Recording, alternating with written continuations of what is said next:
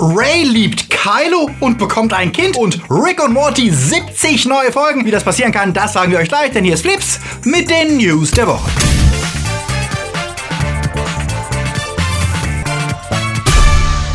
Die Themen der Woche. Star Wars 9 Story enthüllt. Predator bei Sue. Han Solo begeistert. Rick und Morty Macher duschen zusammen. Gamer werden in China bestraft. Coole Serien abgesetzt und Nintendo enthüllt Online-Angebot. Flips wird im Mai unterstützt von unseren Flips Guardians Kati Uzumaki, Sebastian Schneider, Dennis Heide, der Recke vom Welt, Dominik Richter, Luca Kamens, Sepp Kerschbaumer, Akoya, Anja Scholz, Silko Pillasch, Daniel Schuh, Marc-André Schreiber, JFK Faker, Der Dwarslöper, Two Barts One Cup, T-Unit B und Onno 3. Treibholz. Großer Dank auch an unsere Junior Guardians für ihren Support. Und wenn ihr keine Flips News verpassen wollt, dann folgt uns jetzt auch auf Twitter unter Flips-News. Und weg! Das sagte sich die App Stardust, die Zuschauern und Kritikern erlaubte, spontane Filmreviews in Videoform zu veröffentlichen. Also quasi sowas wie Musical.ly, nur mit Inhalt. Dabei waren zahlreiche bekannte YouTuber wie Doug Walker, Jeremy Jans oder Chris Duckman. Doch zumindest für die europäischen Kunden hat sich der Service jetzt verabschiedet. Und der Grund ist die neue Datenschutzgrundverordnung. Die legt hohe Maßstäbe an und sorgt derzeit generell für leichte Hysterie bei allen, von Firmen bis zu kleinen Bloggern, denn es ist für sie nicht so trivial, sich daran anzupassen. Für Privatanwender gibt es ja zum Glück kostenlose Generatoren, die eine passende Datenschutzerklärung erstellen, die man dann in seinem Blog oder auf seiner Facebook-Page einbinden kann. Doch für App-Hersteller und Großunternehmen ist es deutlich komplizierter und die Konsequenz für das Stardust-Team war es, die App hierzulande erstmal vom Markt zu nehmen, weil sie sich die Anpassung derzeit nicht leisten können. Was bei einem kleinen Team ja durchaus verständlich ist, aber die Frage aufwirft, wirft, was für Daten die App im Hintergrund über ihre Benutzer so sammelt. Habt ihr die Stardust App genutzt und werdet ihr sie vermissen? Sagt es mir in den Kommentaren. Predator! Ja, neulich haben wir noch über Verzögerung und Nachdrehs berichtet. Diese Woche kam dann der erste Trailer zu Shane Black Sequel seines legendären Monster-Franchise und der sah jetzt gar nicht so schlecht aus, auch wenn er nach Iron Man 3 wieder mit einem nervigen Kind ankommt, das aus irgendeinem Grund eine Rolle spielt. Seriously. Aber abgesehen davon verspricht der Film einen ähnlichen Tonfall wie das Original, also Testosteron Testosteron-Action mit genau der nötigen Prise Selbstironie, wie wir sie von Shane Black gewohnt sind. Und nachdem Predators vor einigen Jahren ja eher etwas enttäuscht hat und wir immer noch versuchen, die Alien vs. Predator-Filme zu vergessen, wäre es doch mal an der Zeit, wieder einen guten Film mit Old Pussyface zu sehen. Was meint ihr? Sagt es mir in den Kommentaren. Han Solo feierte am Donnerstagabend Premiere in Hollywood und das ließ sich Lucasfilm ordentlich was kosten. Neben tonnenweise Stars gab es einen Nachbau des Millennium Falcon am roten Teppich zu sehen. Doch all das verblasste natürlich hinter der Frage, die sich alle stellten, taugt der Film was? Zuletzt hatte er nach Monaten sehr durchwachsener Vorabpresse und der turbulenten Produktionsgeschichte dadurch überrascht, dass die Kartenvorverkäufe durch die Decke gegangen sind und dabei sogar den Mega-Erfolg von Black Panther weit hinter sich ließen. Nur Infinity War ist bisher besser. Doch Neugierde und Qualität sind ja zwei verschiedene Dinge und deswegen waren wir natürlich gespannt auf die ersten Reaktionen der Leute, die den Film tatsächlich gesehen haben. Und auch die waren positiv. Peter Scaretta von Slashfilm schrieb, Han Solo fühlt sich anders an als alle Star Wars Filme zuvor und schafft es trotzdem genau den Ton, das Abenteuer und den Humor der Reihe zu treffen. Und ich brauche eindeutig mehr Lando in meinem Leben. Und er ist nicht alleine mit seinem Lob für Donald Glover als Lando Calrissian. Autorin Jenna Bush schrieb, der Film fängt etwas holprig an, ist aber ein großer Abenteuerspaß und ja, Donald Glover stiehlt allen die Show. Aber das wussten wir ja eh. Genau, und wie großartig Donald Glover ist, wissen wir ja spätestens seit seinem Musikvideo von letzter Woche. Dass der Han Solo-Film nicht den besten ersten Akt hat, war häufiger zu hören, aber ebenso einhellig ist auf Twitter das Fazit, dass der Film mit dem Auftauchen von Lando Calrissian und der Run Storyline wirklich abgeht und blendende Unterhaltung abliefert. Klar, nach der Premiere ist die Stimmung meist sehr begeistert, aber trotzdem ein gutes Oben für einen problemgeplagten Film, von dem wir uns in der kommenden Woche bei den Presseverführungen dann selbst ein Bild machen können. Wie sieht das bei euch aus? Überwiegt noch die Skepsis oder seid ihr langsam doch schon gespannt auf Solo? Schreibt es mir in die Kommentare. Bei Star Wars tut sich aber auch abseits von Solo jede Menge, denn mit dem angekündigten Obi-Wan-Film soll es jetzt endlich losgehen. Es wird erwartet, dass er der erste Film nach dem Abschluss der dritten Trilogie wird. Schon jetzt säßen laut Gerüchten über die Fanta Thrax berichtet Storyboard Artist und Modellbauer an ersten Entwürfen für den Film, der 2019 in Produktion gehen soll. Aber das sind wie gesagt Gerüchte, genauso wie die auf Reddit erschienenen Berichte über die angebliche Story zu Star Wars Episode 9, den J.J. Abrams demnächst dreht. Ein Redditor namens Fusels behauptet, er habe erste Storyboards des Films gesehen. Derselbe User hatte das schon über die letzten Jedi behauptet, lag damals mit den Vorhersagen zum Teil absolut richtig, aber auch öfter ganz daneben. Diesmal schreibt er einige einige Dinge, die tatsächlich sehr weird klingen. Dass der Film einige Jahre nach die letzten Jedi spielt, ist ja schon bekannt und wurde quasi von John Boyega neulich bestätigt. Genau sollen es fünf Jahre sein, in denen sich Kylo zum Herrscher der Galaxis aufgeschwungen hat und von den meisten als guter Anführer akzeptiert wurde, was wohl sogar einige Rebellen an ihrer Mission zweifeln lässt. Ein Großteil des Films soll sich darum drehen, die dunklen Machenschaften der First Order zu enthüllen, die an einem geheimen Ort, einem Wasserplaneten, Sklaven für sich schuften lassen und ausbeuten. Die Resistance versucht nun, die Sklaven zu befreien, damit alle erkennen, wie evil die First Order wirklich ist. Und nebenbei hat Ray weiterhin über ihren Force-Link eine Verbindung zu Kylo, in den sie verliebt ist. Kylo jagt währenddessen mit den Knights of Ren machtbegabte Kinder und killt sie, ist aber gleichfalls in Ray verliebt und rastet aus, als er erfährt, dass eines dieser machtbegabten Kinder eigentlich ihr Kind ist. Er tötet sie fast, kann aber von Leia gestoppt werden. Okay, der Poster gibt zu, dass es ein sehr frühes Storyboard wäre, aber zumindest die Auftritte von Leia erscheinen sehr zweifelhaft. Zumindest scheint es eher aus einer Zeit zu sein, als Carrie Fisher noch lebte. Andererseits wäre es fake, warum sollte er Leia dann bewusst erwähnen? Tatsache ist, schon beim letzten Posting hatte er einige Treffer und einige Fehlschläge, aber dass das neue Imperium unter Kylo Ren von den Bewohnern der Galaxis als positiv wahrgenommen wird und keiner eine Notwendigkeit für eine Rebellion sieht, das klingt wie ein spannendes Konzept. Und diese Love-Child-Nummer und die Liebe zwischen Kylo und Ray, hoffen wir mal, dass J.J. Abrams weiß, was er tut, wenn es denn stimmt. Glaubt ihr an der Story ist etwas dran? Könnte die Handlung so ähnlich aussehen oder ist das komplett aus dem Arsch gezogen und Schwachsinn? Sagt es uns in den Kommentaren. Apropos erste positive Reaktionen, die sind ja auch zu Deadpool 2 zu hören, obwohl darüber ja offiziell noch niemand von der Presse reden darf. Aber dank vieler Previews gibt es doch schon so einige Kommentare online von Zuschauern, die ihn sehen durften und die sind durchweg positiv. Und einige sprechen sogar davon, der Film sei in jeder Beziehung besser als Teil 1. Die Post-Credit-Scene wären der Hammer und einer schreibt sogar, das Ganze wäre besser als Infinity War. What?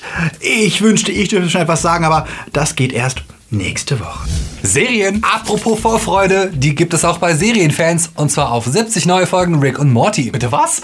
Haben wir uns verlesen? Nein, tatsächlich kam diese Woche die erlösende Meldung und das nachdem es neulich noch Gerüchte über eine Absetzung und sehr schwierige Vertragsverhandlungen gab. Justin Roiland und Dan Harmon hatten sich ja sehr öffentlich über Adult Swims Rumgeeiere beschwert und vielleicht war ja das ein Auslöser für die jetzige Lösung, die in ihrem Ausmaß wohl alle überrascht hat. Denn statt Staffel 4 mit 10 Folgen anzukündigen, wie es die Fans erhofft hatten, wurde enthüllt, dass 70 weitere Folgen vom Sender bestellt wurden. Also garantiert sieben weitere Staffeln Rick und Morty Wahnsinn. Und während das Creator Justin Roiland mit einer stimmungsvollen Zeichnung zelebrierte, schickte Dan Harmon ein Video, in dem er gemeinsam mit Justin duscht, der angeblich in seiner Dusche wohnt, aber jetzt ausziehen müsse, um die ganz neuen Folgen zu schreiben. Das passt irgendwie und ist für uns ein Grund zur Freude und Hoffnung darauf, dass sie die grandiose Qualität beibehalten können und trotzdem öfter als alle drei Jahre eine neue Staffel veröffentlichen werden. Laut Harmon ermöglicht ihnen dieser Deal jetzt genau die Art von Planung für langfristige Storybögen, den sie immer wollten. Rick und Morty, yes! Oh no, Fox cancelt mal wieder Serien. Nachdem sich der Schwesterkanal FX ja neulich noch vor dem Start von der animierten Deadpool-Serie verabschiedet hat, heißt es bei Fox jetzt Abschied nehmen von Brooklyn 99, der etwas anderen Cop-Serie mit Andy Sandberg,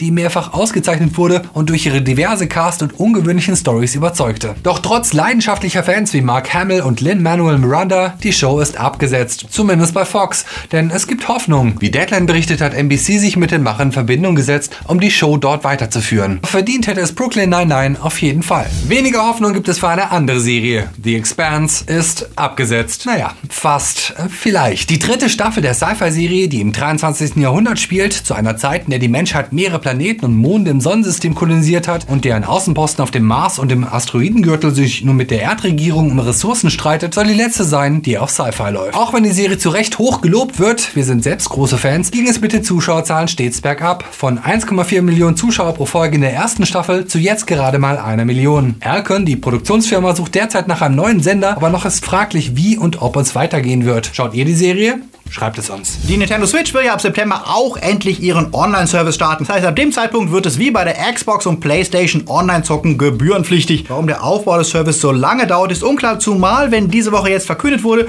was er so zu bieten hat. Die Features sind neben dem Online-Gaming nichts, was man nicht erwarten würde. Cloud-Saving wird endlich auch bei Nintendo möglich sein. Das heißt, ihr könnt endlich eure Spielstände online sichern. Eigentlich eine Selbstverständlichkeit im Jahr 2018. Wer gehofft hat, dass es vielleicht Gratis-Games gibt, wie bei der PlayStation Plus oder der Xbox Gold, der wird nun ja zumindest halb enttäuscht. Denn für Mitglieder gibt es lediglich Zugang zu uralten NES, nicht SNES, Klassikern wie Super Mario Bros., Legend of Zelda, Dr. Mario, Donkey Kong oder Balloon Fight. Insgesamt 20 Titel sollen es zum Start sein. Sicher alles ehrenwerte Spiele, aber eben auch uralter Kram, an dem Nintendo sich schon seit Ewigkeiten eine goldene Nase verdient und die mittlerweile wohl auf jedem Radiowecker laufen. Klar, mit 20 Euro im Jahr oder wahlweise 35 für einen Familienaccount sind die Kosten niedriger als bei der Konkurrenz, aber die Leistung ist eben auch deutlich geringer und für ein paar neuere Vollpreistitel pro Monat wären viele Spieler wohl sicher auch bereit, mehr auszugeben. Als jemand, den Online-Gaming eher nicht interessiert, sind Cloud-Saving und Uralt-Games jetzt nicht wirklich die Killerfunktionen, die mich überzeugen. Was meint ihr dazu? Sagt es mir. Highscore,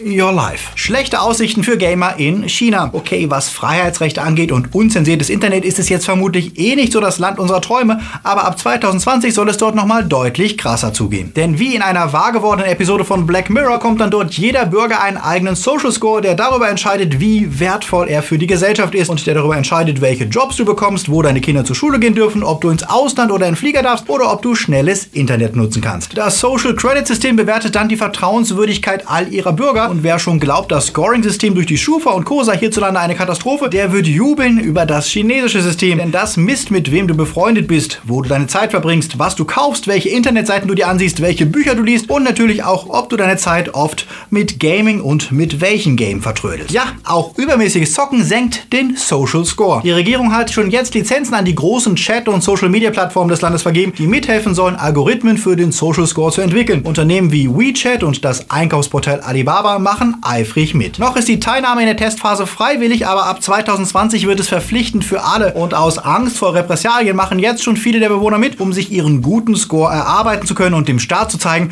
dass sie nichts zu verbergen haben. Und Befürworter des Systems argumentieren, im Westen werdet ihr genauso überwacht und bewertet, nur habt ihr keine Möglichkeit, das zu kontrollieren und einzusehen. Das Social Credit System, das seht ihr zumindest und könnt aktiv daran arbeiten, es zu verbessern. Was jetzt nicht ganz falsch ist, aber trotzdem ein gruseliger Blick auf unsere Gegenwart. Und vielleicht solltet ihr euch auch hierzulande bald fragen, wie lange zocke ich täglich und welche Spiele, denn wer weiß, ob das nicht auch hier bald euren Bürgerscore beeinflusst. Papa Schwimmbad ist wieder da. Äh, hier sind sie, unsere Woche.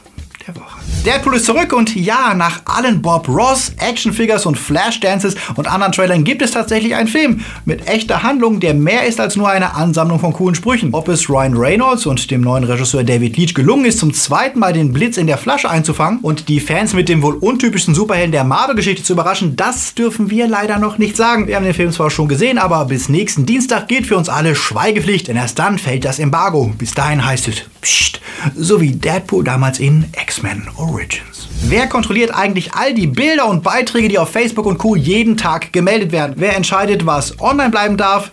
Gewalttätige Bedrohungen und was nicht. Titten. Und wer muss jeden Tag in die tiefsten menschlichen Abgründe tauchen? The Cleaners. So heißt eine Doku, die nächste Woche in die Kinos kommt und die zeigt, wie in Manila hunderte psychologisch ungeschulte Content-Moderatoren über bedenkliche Inhalte entscheiden müssen.